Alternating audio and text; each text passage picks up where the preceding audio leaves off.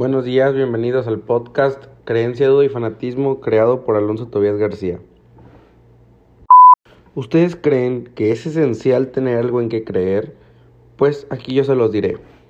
La verdad y solo la verdad libera. Todo lo demás representa una esclavitud, una carga. La verdad no se encuentra mediante un esfuerzo intelectual porque la verdad no es una teoría, sino una experiencia. Para conocerla hay que vivirla. Y ahí es donde tropiezan millones de personas.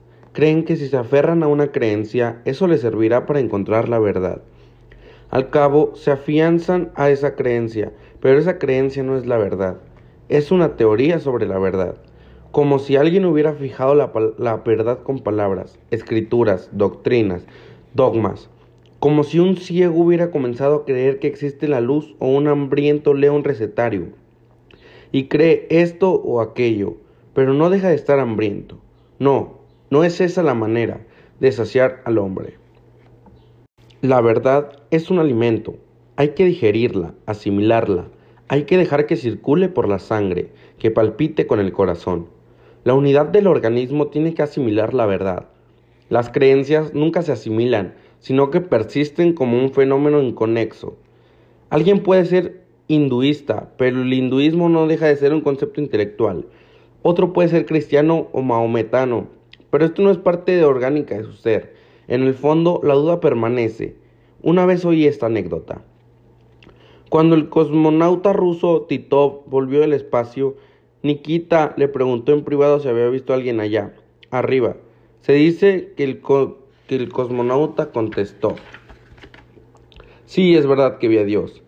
A lo cual Nikita dijo, eso ya lo sé, pero usted conoce nuestra política, así que no se lo cuente a nadie.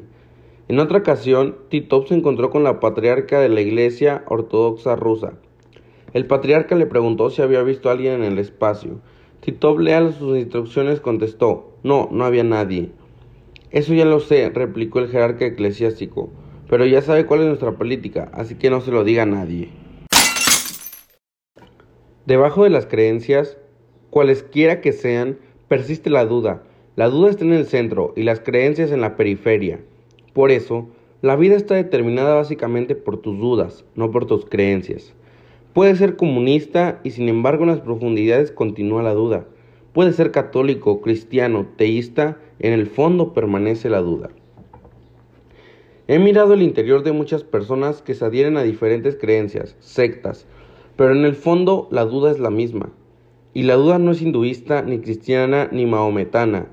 La duda no es comunista, ni anticomunista. La duda es pura, no es más que duda. Para esta duda pura se necesita una confianza pura. Esta duda pura, que no tiene adjetivos, no puede ser destruida con conceptos, creencias, teorías, filosofías hinduistas, cristianas ni islamistas. ¿Qué se hace con esta duda?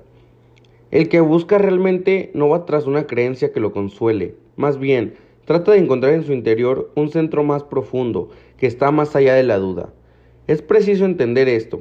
Hay que penetrar en el propio ser hasta un centro tan vital que la duda se quede en la periferia. Pero la gente, en lugar de hacer esto, se aferra a las creencias de la periferia y la duda persiste en el fondo. Tendría que ser todo lo contrario. Nos vemos en el próximo episodio. Muchas gracias.